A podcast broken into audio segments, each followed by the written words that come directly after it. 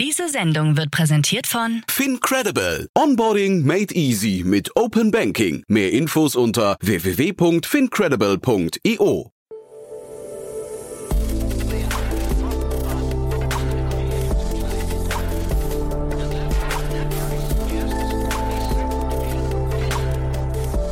Startup Insider Daily. So, herzlich willkommen zurück zu Startup Insider Daily. Mein Name ist Jan Thomas und wie vorhin angekündigt, wir haben Stefan Scheuerle zu Gast, den CEO von Sensorberg, ein Unternehmen hier aus Berlin, das gerade eine Finanzierungsrunde abgeschlossen hat, um seine Smart Home Lösung oder Smart Office Lösungen ja weiterzuentwickeln und zu distribuieren. Das Unternehmen ist bereits im Ausland tätig und hat auch wirklich eine ganze Menge an, ja, glaube ich, sehr, sehr spannenden Innovationen in der Pipeline. Von daher hört euch das mal an. Ich wollte mal kurz hinweisen auf die Folge vorhin. Dort war zu Gast bei uns Thomas Gempele, der Co-Founder von Skevo. Das wird der ein oder andere von euch schon kennen. Die waren nämlich gerade bei der Höhle der Löwen und haben dort die höchste Bewertung aufgerufen, die jemals ein Startup dort aufgerufen hat, nämlich 50 Millionen Euro. Und ja, darüber haben wir gesprochen. Thomas hat so ein paar Insights gegeben. Wie war es denn eigentlich bei der Höhle der Löwen? Wie geht es da hinter den Kulissen zu? Und er hat natürlich darüber gesprochen, was aus dem Unternehmen seitdem geworden ist. Ihr wisst ja, die Höhle der Löwen ist immer so ein bisschen zeitversetzt. Und natürlich am Ende auch die Frage, haben sie überhaupt diesen Deal bekommen, ja oder nein? So, das ist also der, der Hinweis auf die Folge vorhin. Und gestern, das möchte ich auch noch kurz loswerden, war bei uns zu Gast Mirko Wolf-Weigert. Er ist der CEO und Co-Founder von Fritz Cola. Und das kennt ihr bestimmt alle. Ist also ein ziemlich wagemutiges äh, ja, Cola-Brause-Startup aus Hamburg, das äh, ja den Kampf gegen Coca-Cola und Pepsi-Cola angetreten ist. Und das hat Mirko jetzt in einem Buch verewigt. Das Buch heißt bezeichnenderweise Fritz gegen Goliath und hat den Untertitel, wie man aus dem Nichts heraus ein erfolgreiches Unternehmen schafft und erzählt natürlich die Unternehmensgeschichte von Fritz Kohler, gibt aber auch jede Menge Tipps und Tricks an angehende Unternehmer oder an Startups, ja, und geht natürlich auch ganz viel um Werte. Das wird ja bei Fritz Kohler auch sehr, sehr groß geschrieben. Also von daher, mein Tipp, hört euch das mal an. Das findet ihr, wie gesagt, in unserem Feed gestern. Und jetzt also rein ins Gespräch mit Stefan Scheuerle, dem CEO von Sensorberg. Vorher nur noch mal ganz kurz die Verbraucherhinweise. Werbung. Hi, hier ist Nina, Content Managerin bei Startup Insider. Suchst du deine nächste große berufliche Herausforderung? Dann melde dich bei uns. Wir suchen aktiv nach neuen Teammitgliedern, die Startup Insider zum führenden Informationsmedium der deutschsprachigen Startup-Szene machen wollen. Aktuell suchen wir Sales Manager, Customer Success Manager, Finanzmanager sowie Werkstudenten in den Bereichen Sales, Product und Content. Aber auch wenn keine passende Stelle dabei ist, melde dich trotzdem bei uns. Wir suchen immer nach leidenschaftlichen Menschen, die mit Startup Insider Großes bewegen wollen. Also, um mehr zu erfahren und dich zu bewerben, geh jetzt ganz einfach auf startupinsider.de/slash insider. Startup Insider Daily. Interview. Also ich bin verbunden mit Stefan Scheuerle, dem CEO von Sensorberg. Hallo Stefan. Hallo, grüß dich. Ja, freut mich sehr, dass du da, da bist und wir sprechen über eine Finanzierungsrunde. Ihr habt 6 Millionen Euro eingesammelt. Glückwunsch erstmal dazu. Dankeschön. Ihr seid Also, ein... Moment, wir haben gesagt bis zu 6 Millionen Euro. Ach so, ich habe hier ich habe hier in der Pressemeldung stehen über rund 6 Millionen Euro. Deswegen habe ich auch gesagt, das ist so glatt gezogen, 6 Millionen. Aber also irgendwo in der Kante wird es sein. Ähm, Ja. Und äh, jetzt musst du, glaube ich, mal ein bisschen erzählen. Sensorberg, euch gibt schon relativ lange. Ich erinnere mich, dass ich den Alexander Oerling heißt er, glaube ich, ne? Ähm, Ja, mal mal genau. vor wahrscheinlich sieben, acht Jahren auf einer Konferenz getroffen habe. Und da hat er mir schon erzählt, was Sensorberg für ein riesengroßes Unternehmen wird mal. Der war damals euer Gründer und CEO. Jetzt ist es, glaube ich, Ja. nicht riesengroß, aber es, äh, es gibt euch noch und ihr habt euch gut entwickelt, ne? Ja, also es gibt uns noch, wir haben uns auch gut entwickelt und es ist äh, schon so, dass mittlerweile Sensorberg auch gewachsen ist. Äh, wir sind jetzt keine Riesenunternehmen, aber wir haben seit den letzten, sagen wir mal, 12, 15 Monaten doch die äh, Mitarbeiterzahl fast verdoppelt. Aha. Und ihr seid, habe ich gelesen, rund 30 Mitarbeiter jetzt, ne? Nee, wir sind eigentlich eher schon Richtung 50 Mitarbeiter mittlerweile. Ah, da müssen wir natürlich jetzt mal mit dem, mit dem Pressemanager von euch sprechen, der, also weil ich beziehe mich in beiden Fällen jetzt gerade auf Pressemeldung von euch und der, okay, Ja. also 50 Mitarbeiter. Und was machen denn diese 50 Mitarbeiter? Erzähl doch mal euer Geschäftsmodell ein bisschen. Also die, also der Großteil ist natürlich in, der Entwicklung beschäftigt, ne? also im Produktmanagement und in der Entwicklung. Aber prinzipiell, was Sensorberg macht, wir haben eine offene IoT-Plattform für die Gebäudetechnik, sage ich mal, oder für die Gebäudeindustrie und sind dort tätig in den Bereichen äh, Smart Living, also Wohngebäude, große, äh, Smart Office, das sind natürlich Bürogebäude, Flex Offices und Smart Storage, das sind also diese Self-Storage-Anlagen, die wir automatisieren. Das sind so die drei Bereiche. Und die basieren aber alle auf derselben IoT-Plattform. Wir sind damals seinerzeit äh, mit der Factory in Berlin, haben wir damals angefangen, in das Thema Zugangskontrolle gegangen. Das war der erste Use Case, den wir darauf gemacht haben. Und mittlerweile sind wir halt schon deutlich weiter. Wir integrieren also Klingelanlagen und Paketboxen, wir steuern Aufzüge und Parkschranken und rauf und runter. Also alles, was nicht nied- und nagelfest ist, bis hin zur Smart Home Steuerung, Vernetzung mit KNX, N-Ocean und dergleichen mehr. Das ist so das, die Range, sage ich mal, in der wir uns befinden. Mhm. Ja, und der nächste Schritt ist dann eben auch das Thema Daten. Wir, wir sammeln ja auch schon viele Daten und vielleicht auch noch ein paar, paar mehr und die dann eben aggregiert zur Verfügung zu stellen für andere, die darauf zugreifen. Wir sind nicht die Visualisierer, wir sind eher so die, die technische Plattform darunter, inklusive Infrastruktur, Cloud-Architektur, Cloud-Server, die wir selber betreiben und, und, und. Genau, ich habe mir das in der Factory damals auch mal angeguckt. Das waren so Lockersysteme ne? und, und, Zugangskontrollen, die ihr da oder Zugangs äh, also bei der, Factory, ne? ja? bei der Factory sind diese Locker dort, das ist richtig, ähm, aber es sind eigentlich auch die ganz vielen kleinen Access Hubs, die an jeder Türe hängen, genau. äh, die eben den, die Zugangskontrolle machen. Und darüber hinaus haben wir damals auch diese ersten Schließfächer gemacht, diese Locker. Und aus diesen Lockern heraus ist auch die Idee gekommen seinerzeit, mal ich stand mal davor und habe so ein Ding aufgemacht mit der App und dann bin ich nach Hause gefahren und bin an so einem Self-Storage vorbeigekommen und sehe da so nach links aus dem Auto raus äh, irgendwelche Türen, ganz viele, viele Türen und denke mir, Mensch, das ist ja nichts anderes wie ein großes Schließfach eigentlich. Ne? Und so mhm. kamen wir eigentlich in diesen Bereich auch rein. Das heißt, wenn du über Smart Living, Smart Office und äh, Storage-Systeme sprichst, dann ist es im Prinzip das Kommunizieren von einer ID-Karte oder deinem Handy mit einem, äh, ich sag mal zum Beispiel Schloss. Ja, die Idee ist es natürlich mit dem Handy zu machen, also mit der App. Die äh, anderen Methoden gehen natürlich auch. Man kann immer noch mit einer NFC-Karte oder einem Dongle oder auch mit einem PIN-Code arbeiten oder einem QR-Code-Leser. Also da gibt es mhm. verschiedene Varianten. Aber die Idee war ja damals schon, das Ganze mit einer App abzuwickeln, damit man eben keine Schlüssel mehr hat, keine Karten mehr hat. Also ganz grob gesagt, es gab mal äh, die Frau eines guten Bekannten, der äh, maßgeblich bei Sensorberg mitgewirkt hat. Und die hatte in, in einem WeWork gearbeitet und hat dann immer gesagt, Mensch, ich muss immer aufstehen, weil die Leute ihre Karten vergessen, wenn sie auf Toilette gehen. Und dann hat sie gesagt, aber weißt du, was die immer dabei haben? Das Handy haben sie immer dabei, auch wenn sie auf Toilette gehen. Und so kam mir die Idee, das auch mit dem Handy mal zu machen. Mhm. Das ist dann, äh, wenn ich es richtig verstehe, ein B2B2C-Modell, ne? Ja, also eigentlich überwiegend B2B, aber auch ein bisschen 2C, sagen wir, die sind die Nutzer, die es dann am Ende nutzen. Mhm. Ähm, unsere Kunden sind euch B2B. Und weil, kannst du mal so ein paar Kunden, also vielleicht musst du jetzt keinen Namen nennen, aber so die Segmente, du hast ja eben schon so, also es war ja ein sehr breites Feld von ähm, Möglichkeiten, ja. die ihr da habt. Wo sitzen denn eure, oder wo sind denn eure Schwerpunkte? Naja, das sind genau die drei. Also zum einen sind es natürlich äh, Bestandshalter oder Projektentwickler, die die Wohnquartiere machen, also große Wohnquartiere. Wir haben hier in Berlin den Gleispark zum Beispiel gemacht von der Firma Bauwens. Oder die Firma Metropol in Köln hat ein äh, smartes Quartier mit uns gemacht. Das sind so die Living-Bereiche bis hin zum Co-Living. Das sind also Co-Living-Anbieter. Und dann schwenken wir praktisch über im Bereich vom Office sind überwiegend, haben wir angefangen mit äh, Coworking Spaces, also hier Unicorn, Beta House, Factory, rauf und runter, wie sie alle heißen, also gerade in Berlin sehr viele.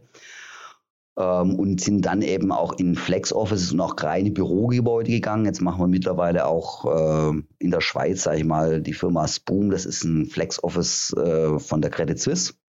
Die machen wir zum Beispiel auch in der Schweiz. Ähm, und dann eben im Storage sind es halt eben Firmen wie Space Plus, die jetzt neu am Markt sind oder äh, MyBox in Münster und Bochum war der erste damals ganz aufregend. Und da kommen also viele, viele dazu. Also mittlerweile sind es äh, ja, über 100 Projekte, die wir gemacht haben schon. Und jetzt sprechen wir über eine Finanzierungsrunde oder vor dem Hintergrund einer Finanzierungsrunde. Was macht denn aus dem, was du gerade beschrieben hast, äh, hast was macht denn daraus den Venture Case?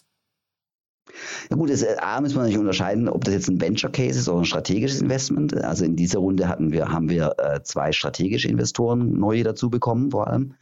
Äh, aber was den Case ausmacht, ist natürlich, es ist kein Hockeystick, würde ich mal sagen. Aber es ist halt ein nachhaltiges, langfristiges Wachstumsmodell, ähm, das im Prinzip funktioniert, da wir eben auch eine Gebühr nehmen, weil wir ja auch die Infrastruktur betreiben. Also wir wissen auch genau, welcher Hub wie viel Temperatur hat und dergleichen. Äh, dafür nehmen wir im Prinzip eine Servicegebühr. Und diese Servicegebühr ist natürlich langfristig das Geschäftsmodell. Wir haben natürlich auch initiale Umsätze, sage ich mal, wenn man so ein Projekt mal aufsetzen will, klar. Ähm, aber langfristig sind es natürlich die Recurrings, wie man so schön sagt. Mhm. Und du hast vorhin von, der, von den Daten gesprochen. Kommt da eine neue Fantasie nochmal rein durch die Daten? Ja, also diese Fantasie ist schon länger da. Die ist jetzt nicht nur ganz neu, aber die, die Fantasie ist da. Also wir sind damals davon ausgegangen zu sagen, wir wollen responsive Buildings machen. Das heißt, wir wollen eigentlich Gebäude kreieren, die äh, selber agieren können. Und dafür brauchen die natürlich äh, Daten und dafür braucht man natürlich auch eine KI. Jetzt haben wir natürlich noch keine KI. Ähm, ist auch jetzt in absehbarer Zeit nicht zu erwarten. Aber ähm, andere haben vielleicht irgendwann mal KI, die dann unsere Daten auch mitverwenden können oder haben mal selber eine. Aber so weit ist die Welt noch nicht. Äh, ich glaube, die Welt ist im Moment noch im Datensammelmodus. Ja, finde find ich, find ich sehr spannend. Ich versuche mir gerade vorzustellen, welche Art von Daten das sind, weil also ich meine Daten, ne, das neue Rohöl und so weiter, aber ja. ähm, sind das hinterher auch Daten, mit denen ihr, die ihr quasi vermarkten könntet oder, oder also Nein, das können wir, also vermarkten, nee? nee? also vermarkten können wir sie nicht und wollen wir sie nicht. Also Aha. vor allem wollen wir es nicht, weil die Daten, die wir in einem Gebäude generieren, das sind die Daten des Kunden. Ja, genau. Und die gehören niemand anderem als dem Kunden. Also das wäre für mich also kein gutes Geschäft, diese Daten irgendwie veräußern zu wollen. Das geht auf gar keinen Fall. Nein. Ja, aber vielleicht abstrakt. Ne? Man könnte ja jetzt sagen, ihr seid in, keine Ahnung, ein paar hundert Gebäuden aktiv und dann seht ihr zum Beispiel, du hast gerade das, das Beispiel Temperatur genannt, Du siehst zum Beispiel, keine Ahnung, in den Gebäuden, wo Mitarbeiter länger arbeiten, ist die Temperatur bei, ich weiß nicht, 20 Grad. Ja, das geht arbeiten. natürlich. Also, ja, so, das ist ja auch das schon kannst spannend. du machen. Also anonymisiert kannst du das schon machen. Also mhm. dieser klassische genau. äh, Traumcase ist natürlich der, dass äh, das Gebäude selber merkt, wann wie viele Leute in einem Gebäude sind und dieser typische Fall, dass morgens um 7 Uhr die Heizung angeht, die dreht dann hoch, bis die Leute kommen. Und dann, wenn die Leute drin sind, stoßen die ja selber auch noch Temperatur ab. Genau. Das heißt, die Temperatur ist echt zu hoch und die Klimaanlage muss wieder runterregeln. Also diese Spitze herauszunehmen, mhm. das wäre so ein klassischer Fall, sage ich mal, von diesem, wie man Daten verwenden könnte. Genau. Und dann, äh, du hast mir im Vorfeld schon gesagt, ihr seid schon im Ausland. Vielleicht kannst du mal so ein bisschen beschreiben, wo jetzt die Reise hingeht für euch so in den nächsten ein, zwei Jahren. Wo, ähm, ne, ihr seid ja jetzt wirklich schon sehr etabliert. Ja. Ähm, ja. Äh, habt ihr noch, habt ihr noch so eine Startup-Geschwindigkeit? Du hast gerade gesagt, Hockeystick nicht, aber ähm, wie, wie geht es jetzt weiter? Also die Startup-Geschwindigkeit haben wir schon. Wir sind gerade an der, an der Grenze, wo wir äh, naja, in diese Skalierungsphase reingehen. Ich glaube, dass jeder kennt das mal, der ein Unternehmen äh, geleitet hat, wenn man 50 ist, auch so die magische Grenze. Also wir sind gerade dabei, zum Beispiel alles auf ein ERP-System umzuführen. Wir haben eine ISO 27001 Zertifizierung gemacht. Das ist auch nicht so ganz ohne. Das sind so alles Dinge, sagen wir mal, das Erwachsenwerden. Ja, so dieses Grown-up. Das ist eine sehr spannende Zeit, ist aber auch eine sehr komplizierte Zeit, logischerweise. Und das ist dieser Hügel, den wir jetzt nehmen. Dafür haben wir auch die Finanzierungsrunde gedreht, um eben genau diese nächsten Schritte gehen zu können, um mhm. eigentlich so ein richtig etabliertes Unternehmen zu sein. Und dann gehen wir auch ein bisschen mehr aus dieser Startup-Phase raus. Was die Geschwindigkeit der Entwicklung angeht, sind wir natürlich noch schnell. Also das ist klar. Also wir, wir, wir können schnell reagieren. Wir sind immer, immer noch ein Schnellboot und kein großer Tanker. Aber wir wollen halt auch ein bisschen ja, etablierter werden und, und, wir müssen auch etablierter und nachhaltiger werden, sonst funktioniert das Geschäft auch nicht, also das Geschäftsmodell auf Dauer nicht. Und wenn jetzt hier, sag mal, spannende Unternehmen vielleicht zuhören, wer, also sag doch nochmal euer Kundenprofil. Du hast jetzt schon so die Kundengruppen ein bisschen umrissen, aber das hat ja, ja, wahrscheinlich auch was mit den Kosten zu tun. Also wer, wer soll sich bei euch melden und mit welchen Installationskosten hat jemand zu, zu rechnen dann? Also die Installationskosten vorneweg gesagt, die sind gar nicht bei uns. Die, die machen in, Regel, in der Regel die Elektrogewerke oder so. äh, umliegende Gewerke. Also wir liefern im Prinzip Software überwiegend. Wir liefern natürlich auch ein bisschen Hardware da und dort, wo es nötig ist, also wenn mal was von uns kommt. Ähm, aber das installieren wir auch nicht selber, das machen immer die, die Elektriker, die Netzwerktechniker und dergleichen mehr. Oder im, im Self-Storage gibt es Boxenbauer, die bauen die Boxen auf, die bauen auch gleich die Schlösser dazu ein, die wir denen liefern. Das sind aber auch äh, Drittanbieterware. Also von dem her ähm, ist, entsteht da auf unserer Seite kein großer Faktor an Kosten, was Installation angeht. Mhm. Ähm, wer sind das? Es sind natürlich ganz klar, wie ich vorher sagte, es sind Projektentwickler, es sind Property Owner, Asset Owner, ähm, die eigentlich in die Digitalisierung einsteigen wollen, die mal sehen, dass die Digitalisierung in den Gebäuden eine Commodity wird in den nächsten Jahren. Also es ist ja nicht so, im Moment haben wir noch die Early Adapters logischerweise, ähm, aber es, es wird mehr und mehr. Wir sehen es auch in den Projekten, in denen wir jetzt tätig sind. Das sind Projekte, die vielleicht in zwei, drei Jahren erst gebaut werden. Da sind wir oft in der Beratungsphase auch mit drin. Jetzt denkt man auch endlich mal, man fängt an, das Thema Digitalisierung zu denken. Das war vor zwei Jahren noch nicht der Fall. Und das geht jetzt so langsam los. Und ich glaube, das wird folgen und es wird in eine Art Commodity übergehen und so, dass es eine Art Standard sein wird. Ist es dann Sensorberg? Nein, sicherlich nicht. Äh, wichtig ist, dass es offene Standards sind und offene Plattformen und äh, die können auch untereinander dann kommunizieren und da geht, sage ich mal, auch die Reise hin. Aber dass man sich jetzt Gedanken machen muss, wie man sich digital aufstellt für Objekte, die in zwei, drei Jahren auf dem Markt sind, das, glaube ich, ist eine Conditio sine qua non. Mhm. Ich hatte mal den Martin Pansi, hieß er, glaube ich, von Nuki hier, äh, Nuki Home Solutions im Podcast. Das ist ja quasi, also ihr seid nicht identisch, ne? Das ist, glaube ich, eher jemand, Gar der sich dann an B2C richtet, Leute, die ihre Wohnungen nochmal aufrüsten möchten, einfach mit einem Smart Lock, ne?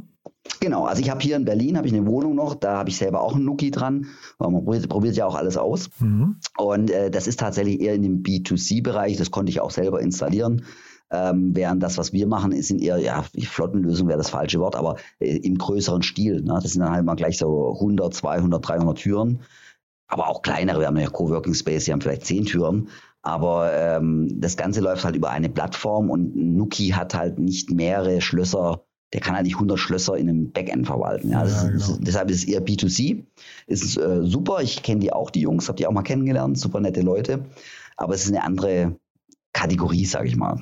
Und dieser Bereich Smart Home, der, also du hast ja gerade schon gesagt, der, der ähm, verselbstständigt sich jetzt irgendwie. Ähm, siehst du denn einen der großen, sag mal, GAFAs, äh, inklusive Microsoft vielleicht, äh, die an so einer Art Betriebssystem für äh, Homes arbeiten? Äh, ist das ein Thema, was kommen wird? Weil das klingt jetzt irgendwie so ja. zwangsläufig eigentlich, ne? Ja, nein, nein, das ist ein Fakt. Also die arbeiten auch schon dran. Also ja. äh, Samsung ist sehr stark in dem Bereich aktiv. Also wir sprechen auch mit Samsung zu dem Thema da und dort. Ähm, äh, Google ist dran, Apple ist dran, Amazon ist dran. Und wir, also wir sagen für uns die Wohnungszelle, jetzt wir sprechen wir mal vom Wohnungsbau, die Wohnungszelle wird auch einer dieser großen irgendwie übernehmen irgendwann. Mhm. Deshalb klatschen wir uns auch eher hinten dran. Das heißt, wir gehen an die Gateways ran und äh, ziehen da die Daten und Informationen raus und transferieren die dann als IoT-Device in unser Backend, sodass wir sie dann steuern können und in, in Relation setzen zu anderen Gewerken, die im Haus passieren. Aber die reine Smart Home Aussteuerung, ob da jetzt ein Licht ist oder eine Jalousie oder sonst was, das können wir zwar steuern, aber das kommt nicht von uns. Das kommt im Moment von anderen Firmen, die sind auch Spezialisten, die können das und die haben, glaube ich, eher eine Konkurrenzsituation später zu den Großen, die da irgendwann mal kommen werden. Die haben auch eine Alliance gegründet zu dem Thema. Ähm, also ich erwarte da schon, dass da noch was passiert in der Richtung. Super. Du, da sind wir von meiner Seite eigentlich durch. Haben wir aus deiner Sicht was Wichtiges vergessen? Nö, also ähm, wir sind glücklich, dass wir jetzt, also was ich was wir vergessen haben zu erwähnen, ist, die, die, die, diese Runde war auch gedacht, um natürlich auch ein bisschen mehr international zu werden. Und das sind wir jetzt schon. Wir sind in Frankreich, England, äh, Schweiz, Deutschland, Österreich schon aktiv. Wir gehen jetzt nach Spanien, nach Belgien. Ähm, also da wachsen wir natürlich auch in diese Richtung.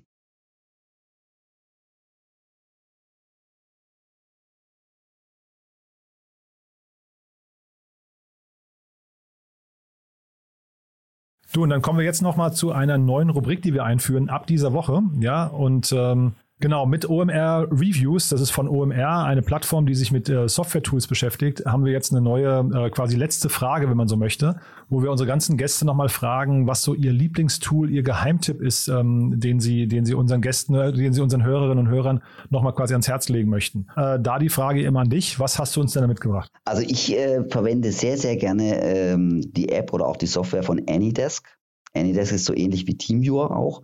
Äh, die ermöglicht die Remote-Zugang zu meinem Computer zu Hause. Das heißt, wenn ich mit dem Tablet unterwegs bin und dergleichen und zu Hause läuft noch der Rechner, dann habe ich da immer Zugang und die Daten liegen auch schön brav bei mir zu Hause auf dem Rechner. Ähm, das ist ein sehr, sehr schönes Tool, wo ich eben mehrere Rechner gleich angeschlossen habe, egal wo ich jetzt gerade bin. Sehr nett. Kostet auch nichts, ist kostenfrei. Ja, kann man sich aus, kann man ausprobieren, also kann ich nur empfehlen. Ist so ein bisschen der Teamviewer. Wir hatten auch den Gründer mal hier im Podcast, die sind aus Teamviewer hervorgegangen. Genau, ja, ja. richtig. Ja. Sehr, sehr spannend. Und äh, so ein typischer Anwendungscase für dich ist tatsächlich auf den Rechner zu Hause zuzugreifen oder auch noch andere, äh, andere Cases? Nee, es ist hauptsächlich der Zugriff. Äh, es ist natürlich auch Datenübertragung, kann man damit auch machen, aber es ist wirklich der Zugriff. Äh, und ich sage auch mal ganz platt, also das ist falsch, mein CTO wird mich jetzt schlagen, aber wenn ich zum Beispiel eine Windows-Umgebung habe in, zu Hause und ich bin unterwegs mit dem iPad, dann habe ich halt im Zweifelsfall über AnyDesk sofort eine Windows-Umgebung. Ah, cool. Super. Du, dann vielen, vielen Dank. Hat mir großen Spaß gemacht, muss ich sagen. Äh, weiterhin, also nochmal Glückwunsch, äh, Martin, zu eurer Finanzierungsrunde. Und dann bleiben wir in Kontakt. Wenn es was Neues gibt bei euch, sag gerne Bescheid, ja? Gerne, Jan. Vielen Dank. Werbung. Hi, ist Paul. Product Manager bei Startup Insider. Willst du wissen, welche Startups aus Hamburg, Mannheim oder vielleicht auch Bielefeld sich mit künstlicher Intelligenz beschäftigen? Oder wie zum Beispiel das Portfolio von Earlybird oder HV Capital aussieht? Entdecke all das und noch viel mehr auf unserer Plattform. Kostenlos und ohne Begrenzungen. Unsere Datenbank umfasst über 20.000 Profile aller relevanten Startups, Investoren und Personen, die darauf warten, von dir entdeckt zu werden. Also, wenn ich dein Interesse geweckt habe, schau einfach mal auf unserer Plattform vorbei unter startupinsider.de/slash insider. Startup Insider Daily, der tägliche Nachrichtenpodcast der deutschen Startup-Szene. So, das war's. Das war Stefan Scheule, der CEO von Sensorberg. Und damit sind wir durch für heute. Ich hoffe, es hat euch wieder Spaß gemacht. Ich fand es ein tolles Programm mal wieder heute. Und ja, wenn ihr das auch so finden solltet, empfehlt uns bitte gerne weiter. Ich habe es ja schon mehrfach gesagt. Wir freuen uns über jeden Like, über jedes Kommentar, über jedes Posting, das ihr anstellt oder auch über die Dinge, die wir nicht mitbekommen. Wenn ihr zum Beispiel beim Einkaufen oder beim nächsten Barbesuch oder Restaurant oder wo auch immer ihr euch mit Freunden und Bekannten unterhaltet über Startups, wenn ihr glänzen wollt, erzählt einfach von diesem Podcast und erzählt, wie cool der ist. Ihr helft damit zum einen uns, ihr helft damit aber auch natürlich den Leuten, die durch euch dann diesen Podcast entdecken und die werden mit Sicherheit in Zukunft, wenn sie diesen Podcast hören, immer an euch denken und euch für diesen coolen Tipp danken. So, also das war's für heute. Vielen, vielen Dank und ich freue mich, wenn wir uns morgen wieder hören in alter Frische und bis dahin euch noch einen wunderschönen Tag. Ciao. Diese Sendung wurde präsentiert von Fincredible. Onboarding made easy mit Open Banking. Mehr Infos unter www.fincredible.io. Ciao.